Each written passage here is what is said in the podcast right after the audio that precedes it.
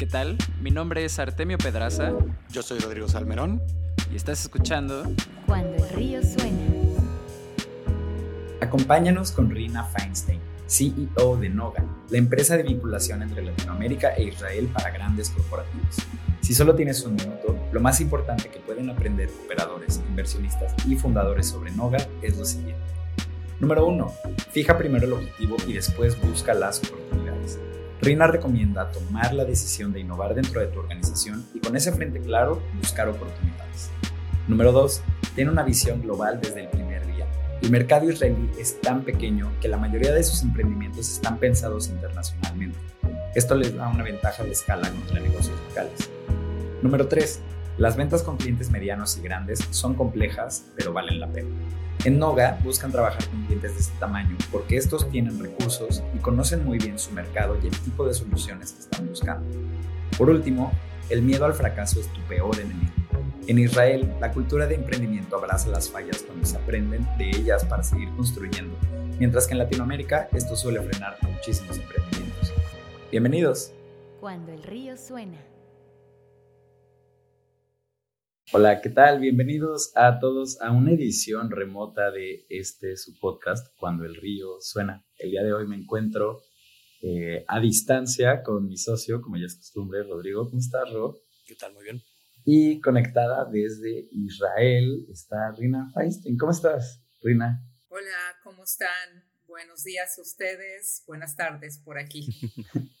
Justo, el día de hoy tenemos un capítulo como extra remoto porque yo me encuentro en Cancún, Rodrigo está en Ciudad de México y tú estás en Israel, ¿verdad, eh, Rina? Así es. ¿Y qué hora es por allá? Nos decías. Aquí son las 7.08 de la tarde, o sea, ya acabando el día. Ya cerrando el día. Bueno, pues eh, lo que te trae el día de hoy a esta conversación, a, este, a esta maravillosa videollamada es tu puesto como CEO en Noga y también como toda la experiencia que has ido colectando a lo largo de estos años. Em, entonces, pues para poner a la gente en la misma página, eh, cuéntanos a manera de pitch de elevador, ¿qué es lo que hacen ahí en Noga? Bueno, primero que nada, gracias por, por invitarme, por la, por la oportunidad de estar aquí con, con ustedes. Este, y sí, les cuento, ¿no? Noga es una empresa que se creó hace nueve años y tiene como visión conectar los mercados de América Latina con las tecnologías y las experiencias de Israel. Lo hacemos a través de entender cuáles son las necesidades que tienen las empresas o los corporativos multinacionales o las que se llaman multilatinas. Mm. Y después que entendemos sus necesidades, les buscamos soluciones tecnológicas aquí en Israel. Esa es eh, la forma con la que trabajamos. Nuestros clientes son grandes empresas, Grupo Bimbo, Qualitas, eh, eh, Kimco, Signus de Monterrey. Mm. Son algunos ejemplos. Y, mm, y, ya sobre tu, mm, sobre tu papel particular ahí, Rina, sobre tu, tu labor personal, ¿qué haces ahí todos los días como CEO?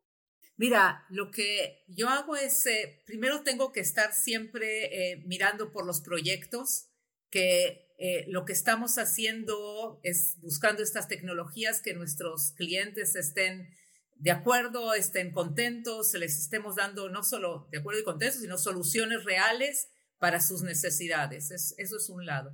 Y por otro lado, constantemente buscando otras oportunidades, otras eh, empresas que les, podrá, les podríamos ayudar eh, desde, desde aquí, desde Israel. Em, y además están como, como una cualquiera pequeña empresa, el CEO hace muchas cosas. Hacemos marketing, hacemos eh, ventas, hacemos administración, todo lo que es necesario. Somos un equipo chico, pero muy bueno. Fantástico. Justo ¿Podrías contarnos de algún ejemplo o un como caso de estudio que tengan para ponerlo como en perspectiva? Porque estos, estos corporativos que mencionas son muy grandes y las necesidades que tienen, eh, pues bueno, justo muchas veces, ya sea en la experiencia de cliente o en la misma operación, eh, pues requieren como de soluciones bien específicas y son como procesos de venta también muy lentos. O sea, creo que vamos a tener una gran plática desmenuzando cómo es que sucede lo que haces, Rina. Eh, pero igual y cuéntanos como de algún ejemplo en la que pues justo un, corporativo tiene una necesidad y fue como cubierta por tecnología o eh, sí, eh, empresas de Israel. Sí, mira, mira, primero que es esto de necesidades, nosotros trabajamos con corporativos, grandes empresas, también con medianas, que también, o sea, necesidades tienen todos. Y el tema de, innovar y buscar tecnologías las tienen todos. O sea, lo que nosotros eh, eh, hacemos, y les voy a dar eh, un ejemplo, es, por ejemplo, con Grupo Bimbo, mm, mm. que uno de los temas que les es muy importante es todo lo que tiene que ver con tecnologías de la alimentación. Entonces, este, nos dicen, estamos buscando tal tema dentro de tecnologías de la alimentación temas que todas las grandes empresas hoy buscan, o sea, como lo que son fermentación, eh, productos que se, eh, eh, ingredientes que son basados en plantas, plant-based, proteínas alternativas, o sea, hay muchos temas que están buscando las grandes empresas, entonces nos dicen, a ver, dinos qué hay o busca qué hay en Israel en esos temas. Y efectivamente, el tema de, por ejemplo, proteínas alternativas, Israel hoy en día es, es, es no sé si llamarlo potencia, pero es un, país que tiene muchos desarrollos que han pasado de la academia a la, a, la eh, empresa, eh, son startups de muy alto nivel que tienen estas soluciones. Entonces, el proceso que hacemos es, es muy interesante, o sea, Primero las buscamos aquí en Israel y luego se las presentamos. Les decimos, a ver, está A, B, C y D. ¿Cuál les interesa? ¿Cuál es más adecuada a las necesidades de ustedes? Y nos dicen, ok, B y D son las que más nos interesan. Entonces hablamos con B y D aquí en Israel y hacemos este, un, un match entre, entre el, el, grupo Bimbo y la startup aquí en Israel y ya o sea un encuentro eh, real o un encuentro virtual y ahí es donde empieza el proceso, a ver si realmente este, cumplen con las necesidades que están buscando. Y de aquí es todo también un proceso que continúa, tenemos toda una metodología para hacerlo. Y vas sí, sí, sí, sí. Oye, Reina, y esto, esto tiene un, componente eh, público también, porque me imagino eh, para el gobierno de Israel, pues también es, es muy nutritivo, ¿no? Estar haciendo estas conexiones, o es completamente privado el esfuerzo. Eh, Rodrigo, gracias por la pregunta porque de veras e, e, es muy importante y aquí hay una de las grandes diferencias que tiene eh, Israel con muchos países de América Latina. Eh, el gobierno de Israel apoya en forma activa a todos estos procesos. ¿Cómo es que apoya? O sea, primero que nada, apoya a las empresas que están desarrollando, y voy a tomar el tema de proteínas alternativas porque ya empecé por ahí. ¿Cómo no? Pero eh, este, las apoya dando, por ejemplo, recursos. Mm. Pero solo le va a dar recursos a aquellas empresas que tengan una solución disruptiva, totalmente nueva. O sea, no van a dar eh, dinero a una empresa que tiene una mejora de productos, sino alguien que viene con un, algo totalmente distinto. Hay también lo que se llaman incubadoras tecnológicas, que el gobierno es quien las eh, desarrolla, pero el gobierno dice, yo sé dar dinero, pero yo no sé hacer negocios. Entonces, en estas incubadoras tecnológicas incluyen eh, equipos privados, de empresas privadas. Entonces, este híbrido entre público y privado funciona muy bien. el gobierno sí está constantemente eh, involucrado. Mm. Y otro tema que es, muy importante y que estos, a esto quería llegar, eh, las multinacionales de todos los países del mundo, o sea, no solo América Latina, más bien Estados Unidos, Europa, China, Asia, vienen a Israel buscando esto, buscando estas tecnologías, buscando estas innovaciones que hay. Y el gobierno les da prestaciones para que puedan aquí buscar tecnologías y eh, invertir, eh, influir, tienen, conocen muy bien sus mercados sobre las startups israelíes. Espero que, haya sido claro. Sí, sí, sí. De hecho, eh, pues sí habíamos escuchado que Israel estaba haciendo un hub de innovación tecnológica, pero no, pero no sabíamos exactamente por qué. Y ahora con esto que nos cuentas, ¿no? De, esta perspectiva pública, pues sí tiene mucho más sentido. Em, pues, pues, vamos, que haya tanto desarrollo tecnológico en, el país, ¿no?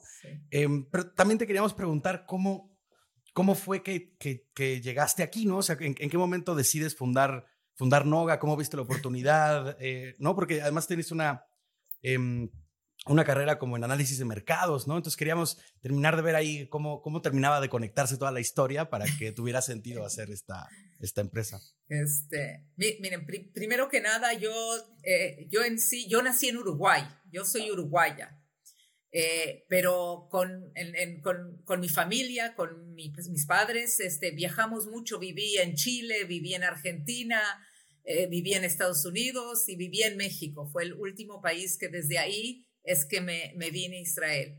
Entonces, primero que conozco la idiosincrasia y, la forma de, vivir de varios países de América Latina. Mm. Y por otro lado, ya mi formación profesional, mi familia, ya todos están en Israel. Eh, y en, yo, yo como buen, buena israelí también tuve mi propia startup. este, y así es como conocí el ecosistema de Israel de innovación, o sea, cómo se bajan fondos eh, de eh, venture capitals privados, cómo se desarrollan con tecnologías, cómo se hace un roadshow en Nueva York. Todo esto lo pasé con mi propia experiencia con mi startup. Y también en el paralelo, porque ya saben, las startups no siempre nos alcanza el dinero, tuve que trabajar eh, con el Ministerio de Relaciones Exteriores, me mandaba a América Latina a dar cursos sobre innovación.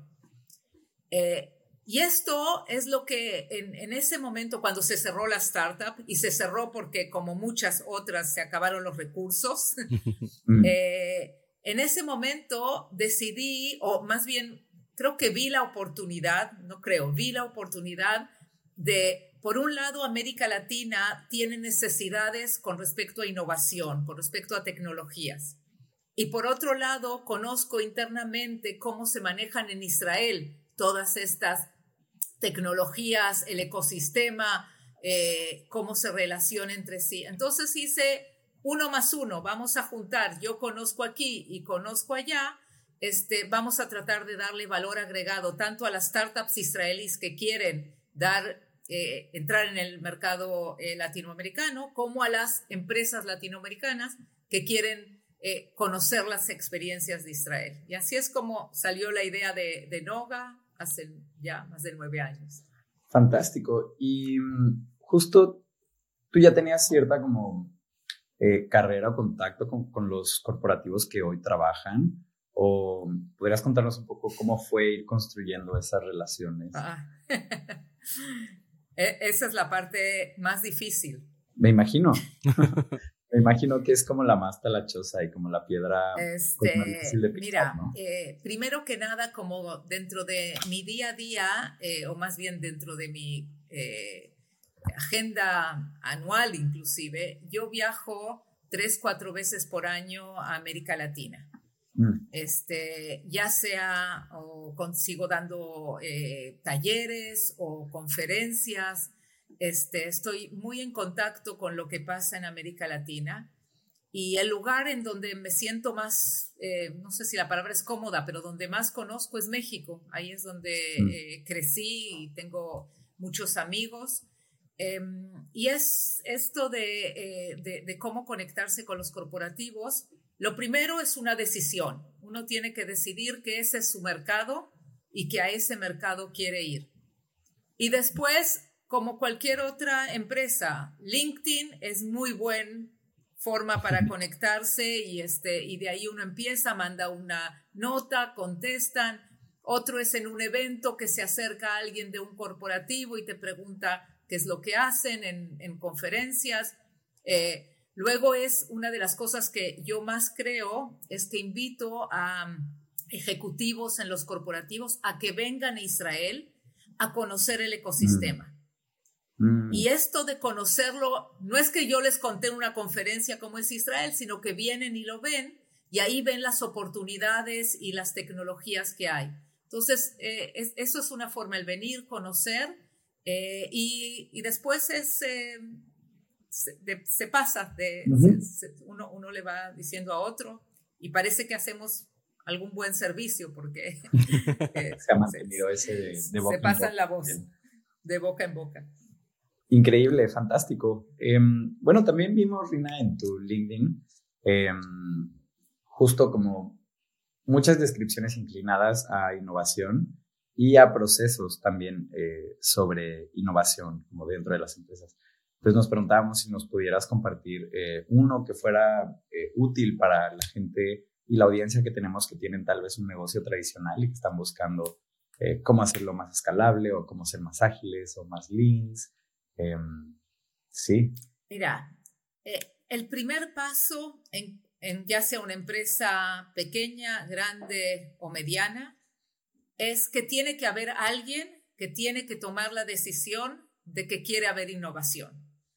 Por más tradicional que sea, pero si no hay alguien que toma las riendas y que decide que eso es lo que tiene que hacer, nada va a funcionar. Yo puedo venir y platicar y hablar o cualquiera de ustedes, si no tenemos una contraparte que está ya, ya, ya dispuesto, no, las cosas no van a funcionar. Y hoy en día quiero decir que después de la pandemia, la gente está mucho más predispuesta, abierta y, este, y ya han visto lo que es esto digital.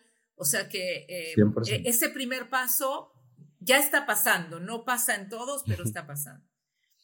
El segundo paso es lo que yo llamo, y creo que es no menos importante, es tratar de cambiar el chip, el mindset.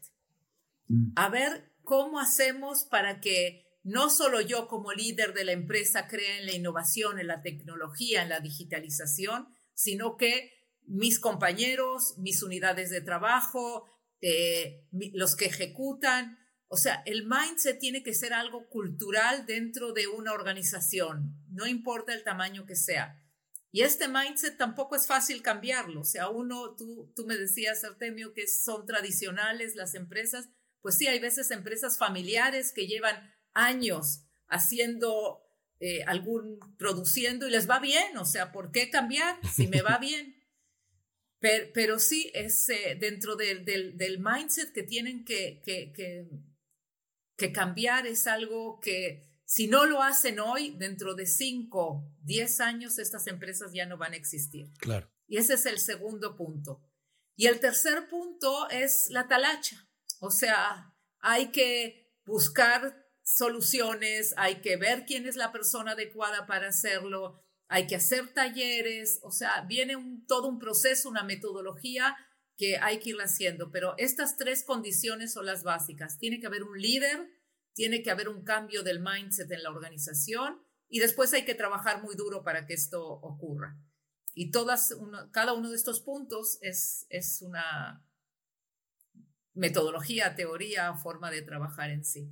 Oye, Reina, y, todo esto, em, vamos, todos los talleres de facilitación, de, pues no sé si necesariamente capacitación, pero bueno, como de innovación eh, tecnológica y capacitación en innovación y de cómo se ejecutan estas cosas. Todo, el, el, fin último es poder adaptar, bueno, poder adoptar más bien, ¿no? Poder adoptar estas tecnologías israelíes en las organizaciones y para ello esas organizaciones tienen que ser mucho más innovadoras y tener procesos más actuales y, y, esta mentalidad de actualizar sus tecnologías, ¿no? O sea, así es como, como embonan todas las piezas del rompecabezas. Sí, mira, eh, eh, el, el, el, tema es este, o sea, eh, les puedo también contar algún taller que, que, que, no ha ido bien, o sea, que también nos ha costado y hemos fallado y, y porque como todos también hacemos errores, nos equivocamos.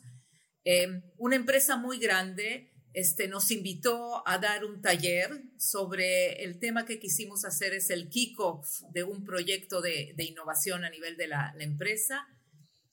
Eh, pero los líderes de este proceso, todavía ellos no estaban eh, convencidos en lo que había que hacer. O sea, mm. todavía ellos dudaban, todavía no se, no se atrevían a a tirarse al agua, a, claro. a, empezar a hacer cambios y, este, y les, les, les era muy importante lo que decían los demás, lo que dijeran sus, sus compañeros.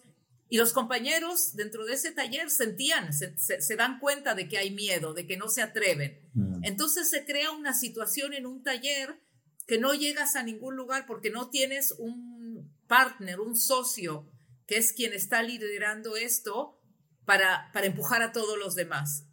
Este, y, nos, ha pasado, o sea, y estoy segura que esta empresa en un año o en un par de años seguro va a ser innovación y van a hacer cambios y van a reestructurarse y van a crear una unidad de innovación.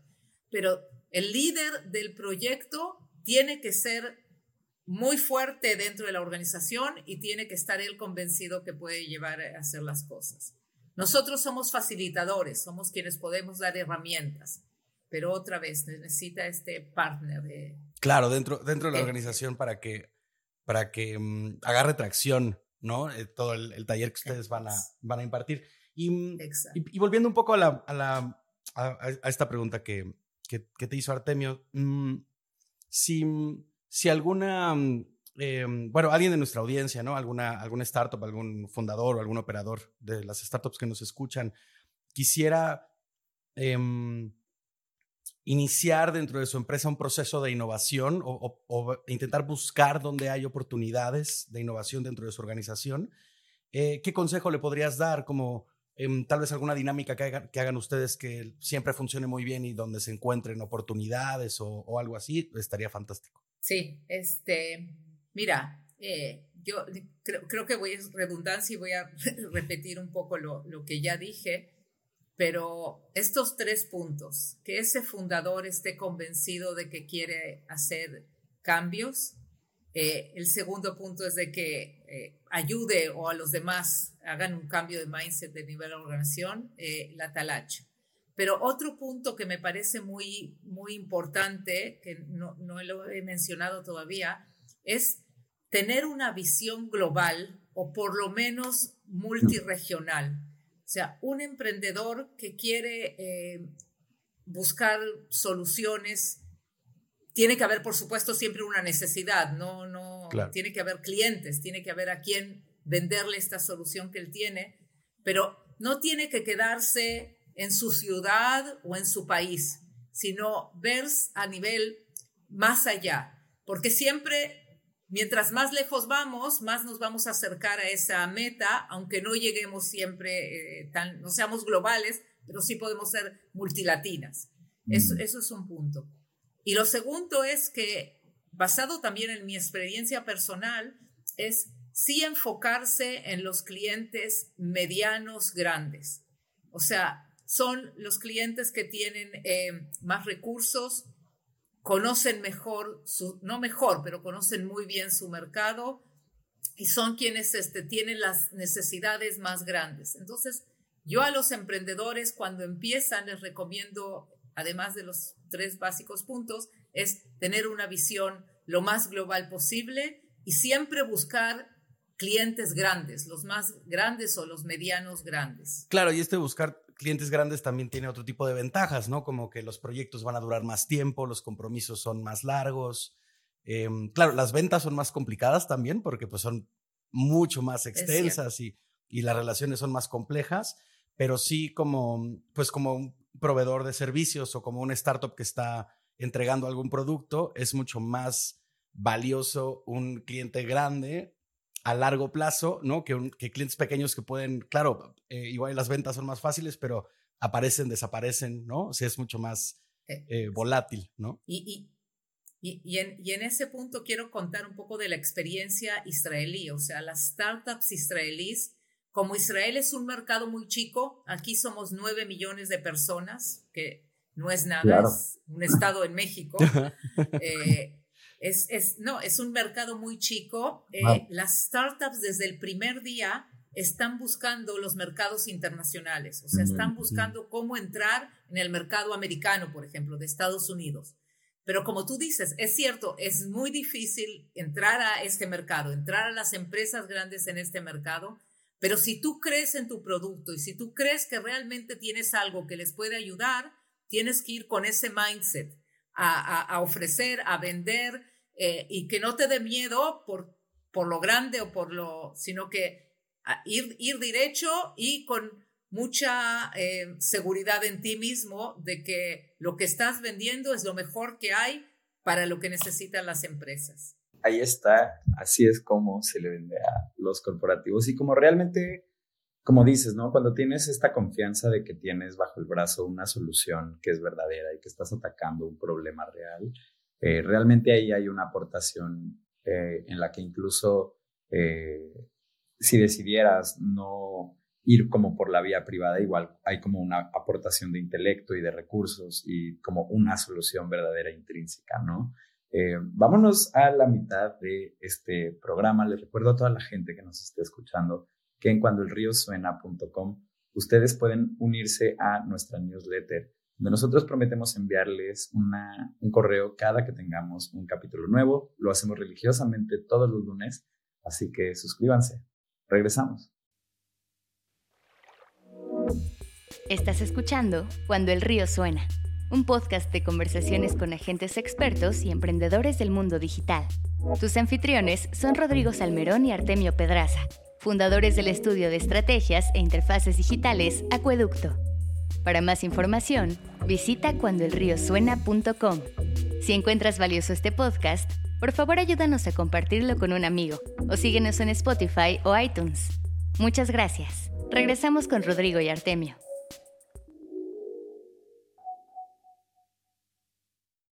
Bienvenidos de vuelta. Estamos aquí en Cuando el Río Suena con nuestra invitada de esta, de esta edición, Rina Feinstein. Y, y Rina, ¿nos puedes, eh, bueno, ahorita estábamos platicando sobre cómo la visión israelí de, del startupismo, digamos, tiene una visión global desde el principio, siendo Israel un mercado pequeño.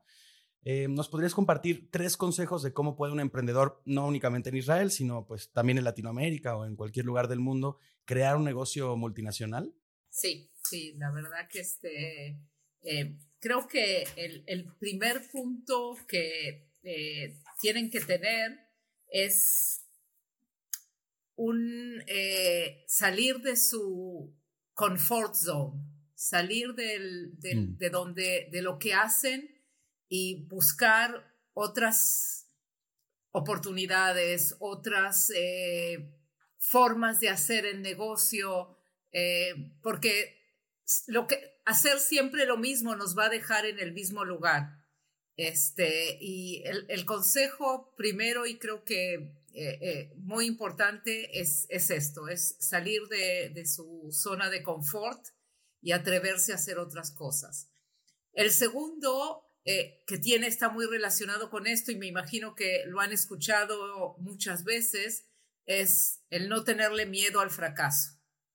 Eh, yo sé que es algo que, que, que allá suena como obvio, pero, pero no es obvio, es difícil eh, este tema de la resiliencia, de, fallar y aprender ver estos errores como un aprendizaje, eh, es, es, básico para cualquier emprendedor, porque por más consejos, por más experiencia, siempre vamos a fallar. Lo único importante, y es muy importante, es no hacer el mismo error dos veces. Eh, porque ahí sí, ahí sí es que algo no estamos aprendiendo, algo estamos haciendo mal. Eh, y, el tercer punto es lo que estaba repitiendo algo, es eh, una, repitiendo, o sea, quiero decirle que ya lo había dicho, es tener una visión lo más amplia posible, o sea, buscar metas mucho más allá de lo que uno cree que puede.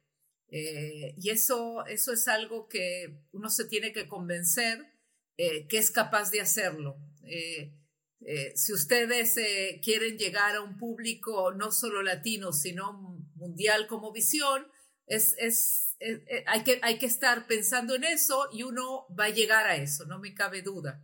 Entonces es salir de la zona de, de confort, no tenerle miedo al fracaso, y, este, y el último es tener una visión que, que, sea mucho más allá de lo que tú mismo te puedes, lo puedes creer.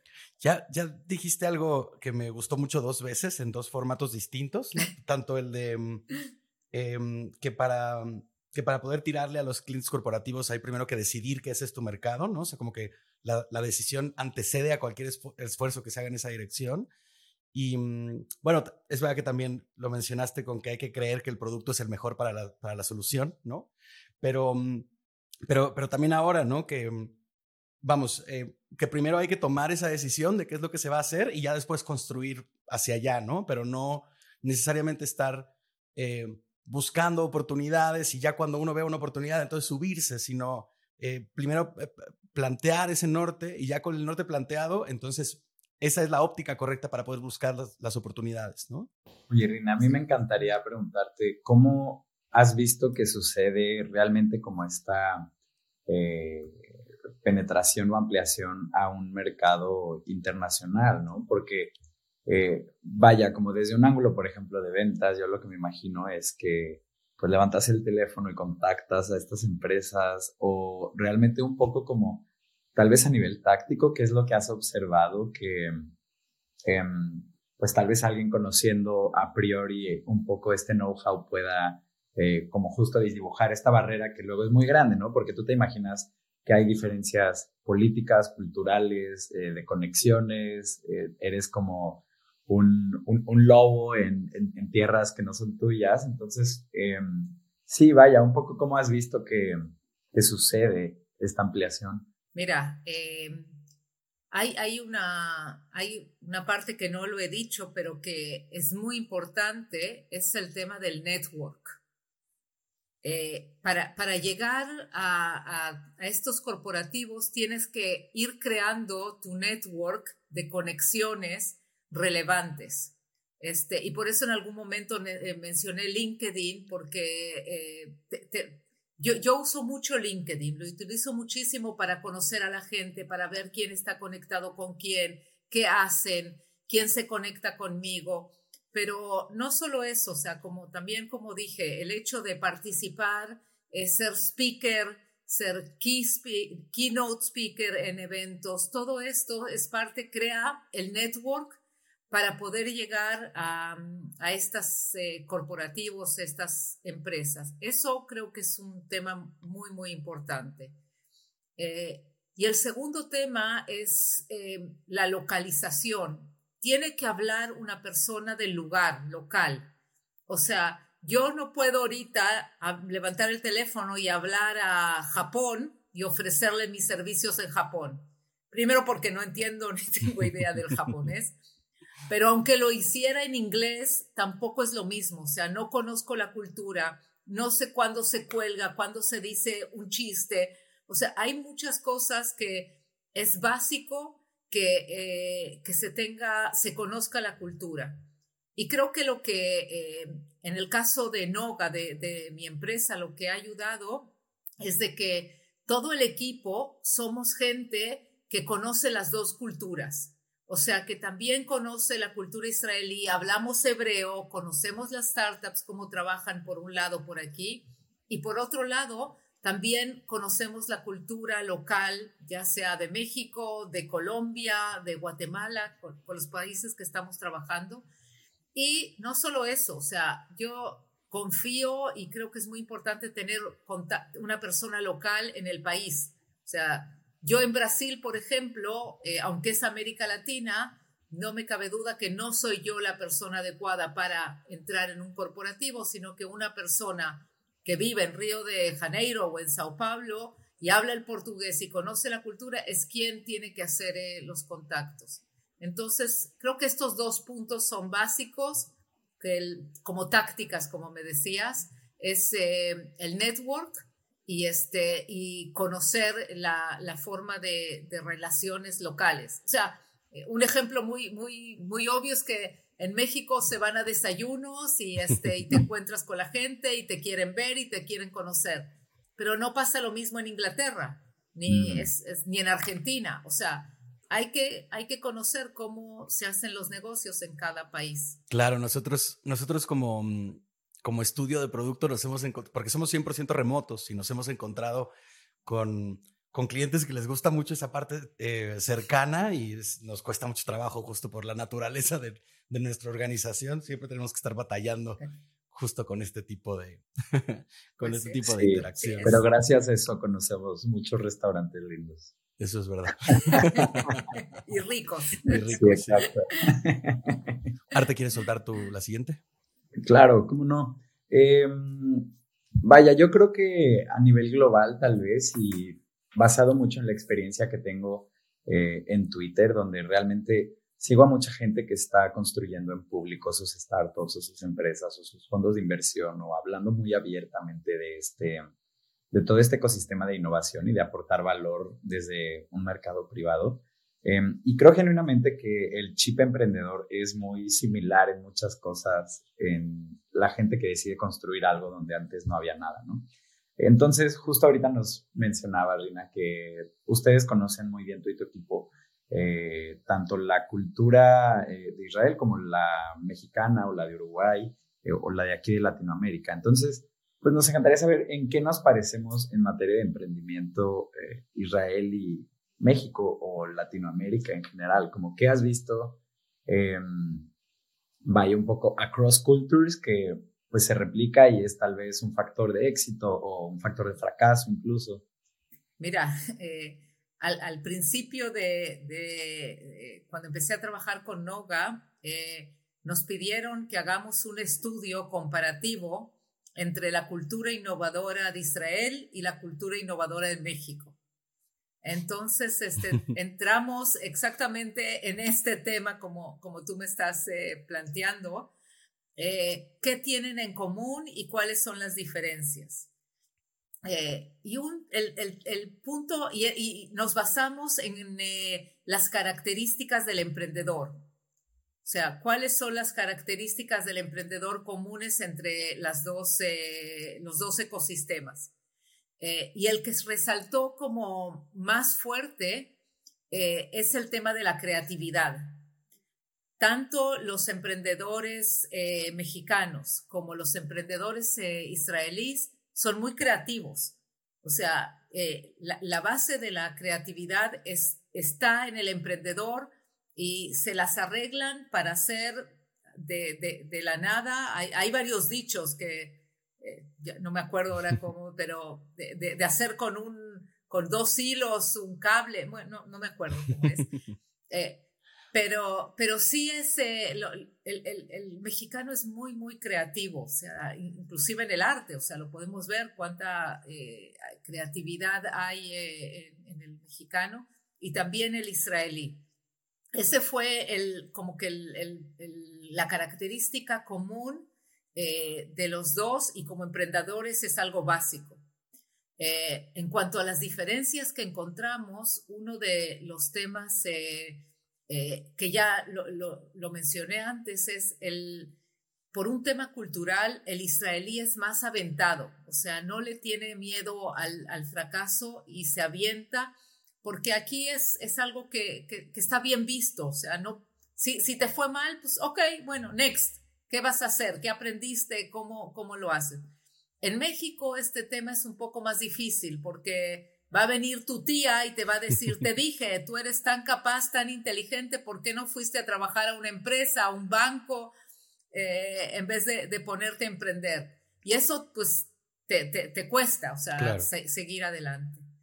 Eh, y el, el, el, otro tema que es un poco de diferencia entre los dos es eh, el ecosistema el ecosistema de innovación en Israel está muy desarrollado eh, en, todos sus eh, eh, elementos, ya sea, como les comenté antes, a nivel de gobierno, a nivel de todo lo que es abogados, contadores, patentes, universidades. Hay una relación muy fuerte entre la universidad y el emprendedor. Eh, y hay un fuerte eh, ecosistema de financiero que apoya al emprendedor privado. Mm. El capital venture es muy fuerte. Y en México esto está pasando, pero está pasando ahorita. Uh -huh, esto es algo que está ahora sucediendo. Israel lleva ya 20, 30 años desarrollando este ecosistema. Entonces, la ventaja, y esto lo que es común que se puede hacer, es que México puede aprender en menos tiempo lo que le tardó 20 años a Israel. No tiene que pasar esos tantos años, sino que la curva de aprendizaje tiene que ser mucho más, eh, más chica, más corta. Claro, todas, todas las lecciones están ahí, solamente hay que, que aprovecharlas, ¿no? Ya no hay que volver a aprender lo que alguien más ya, ya aprendió. Em, sí, nada más que adaptándolo a la realidad, ¿eh? es muy importante, no es la misma realidad. Claro, claro, para empezar somos 11 veces más gente, ¿no? Si estoy haciendo bien mis mates. 11. por ahí, por ahí va el eh, número. Entre 120 y 9. Em, y, Rina, te queríamos preguntar también, volviendo un poco a, este trabajo que haces de, innovación con, los corporativos latinoamericanos, em, la parte de los talleres de facilitación, particularmente como, del, como ya el, el quehacer del taller, a nosotros nos encantan porque, pues como, como, como estudio de, pues de, producto, que es una parte, vamos, hay un gran trabajo creativo también en hacer producto, pero también hay un gran trabajo de análisis, ¿no? Como, como un poco más estructurado de, encontrar cuáles son los problemas y proponer las soluciones adecuadas, ¿no? Eh, nos hemos encontrado con que entre, entre menos em, trabajo caiga únicamente del lado del estudio y más sea trabajo compartido, llegamos más rápido a la solución en lugar de estar rebotando cosas que, no necesariamente funcionan. Y nos encantan los talleres de facilitación. Em, ¿Nos podrías hablar un poco de su importancia en las organizaciones? Digo, porque pueden ser talleres internos o como es tu caso, que son talleres externos. Em, ajá, cuéntanos un poco este, de tu experiencia aquí. Mira, eh, yo, yo trabajé muchos años en el área de investigación de mercados. este, y ahí hicimos muchos eh, grupos focales, muchas eh, entrevistas, o sea, el, el tema de, de, de cómo hacer una, un taller es algo que, que, lo conocemos. Y hay una metodología que desde ese tiempo me, me, gustó mucho y la hemos implementado con, desde el punto de vista de innovación, que es la co-creación. Eh, y, es exacto lo que estabas diciendo, Rodrigo, porque eh, la idea aquí es co-crear con el cliente. No es algo que nosotros venimos con soluciones, primero porque no las sabemos y no las conocemos, sino que necesitamos con ellos buscar eh, eh, lo que es la solución y creamos algo muy interesante que es co-creación con design thinking. Mm. O sea, fue un, un, proceso de, cuando me refiero a co-creación, es de que trajimos, cuando hacemos un taller, no todos, depende cada vez cuál es la meta y qué es lo que estamos buscando, mm. pero eh, un ejemplo de un taller que hicimos es que quisimos traer gente dentro de la organización y que sean, eh, y trajimos también expertos de afuera de la organización sobre el tema que estábamos hablando. Y además clientes, o sea, tres es, los, el equipo de, la organización, eh, expertos en el tema y eh, clientes.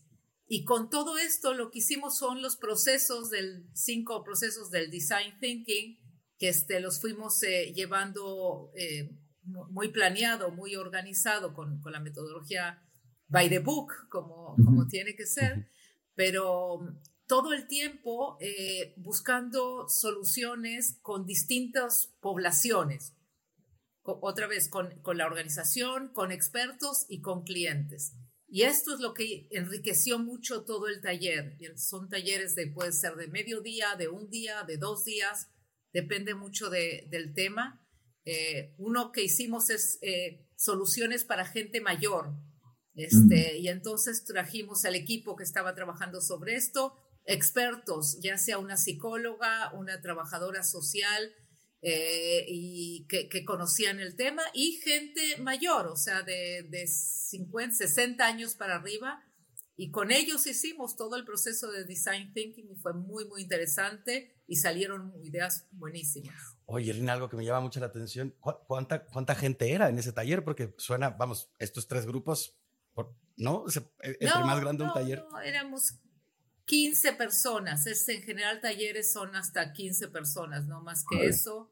Eh, y entonces tienes eh, dos, estas eran tres expertos, eh, otros tres clientes y no me acuerdo exacto el, número, pero era tres, cuatro clientes, tres son siete y otras cinco o seis personas de la organización. Este, más nosotros los moderadores.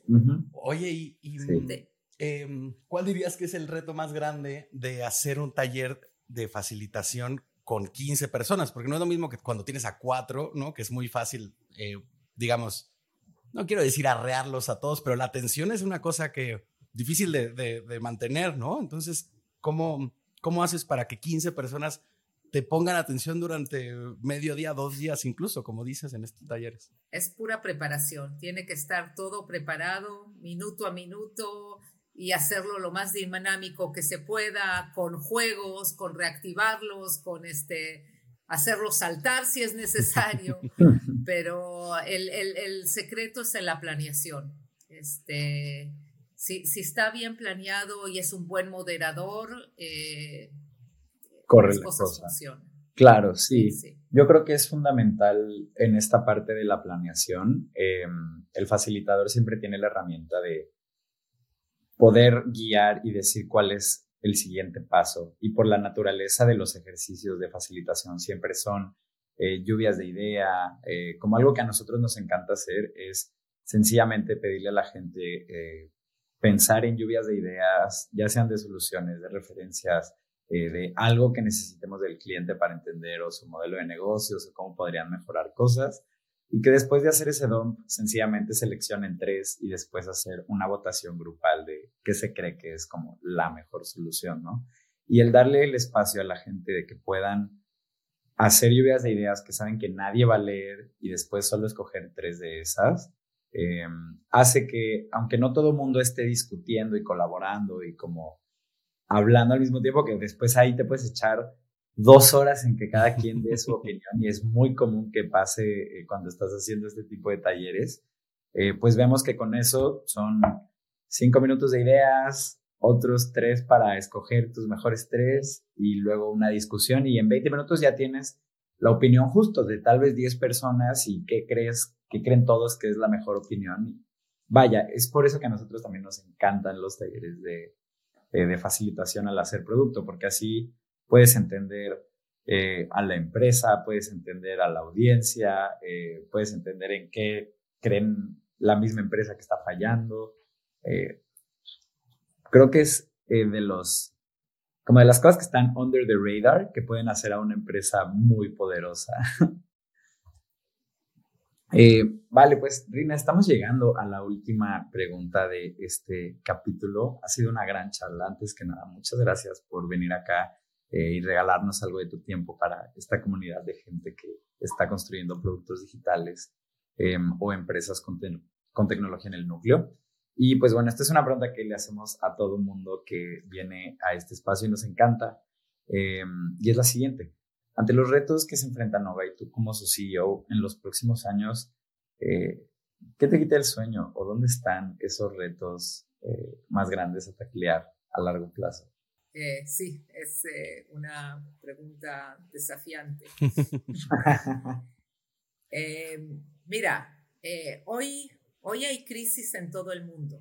O sea, los países, el sector privado, el sector público, hay una crisis muy grande, hay una inflación muy grande que este, hay que estarla, ver cómo, cómo se controla.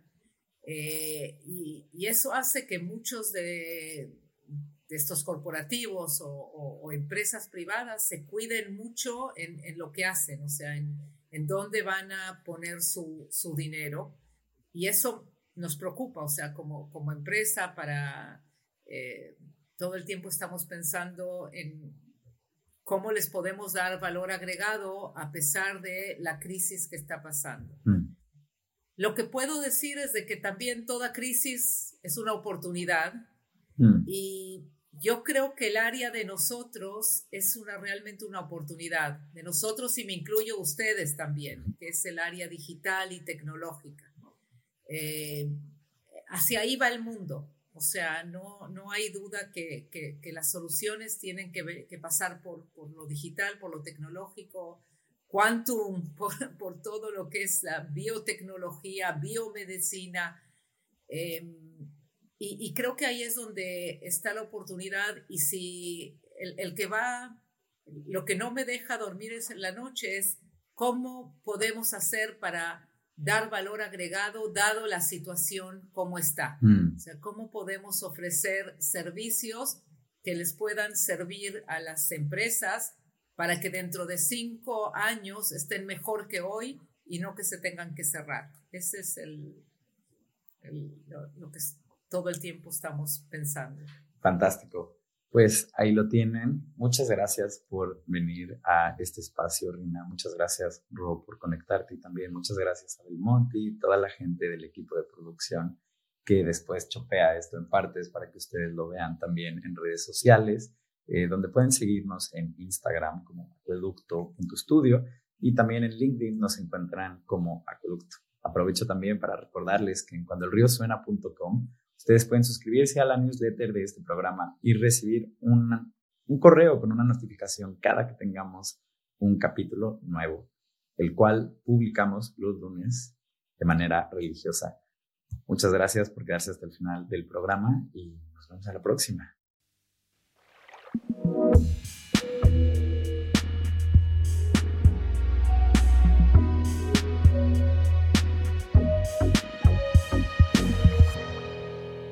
Cuando el río suena.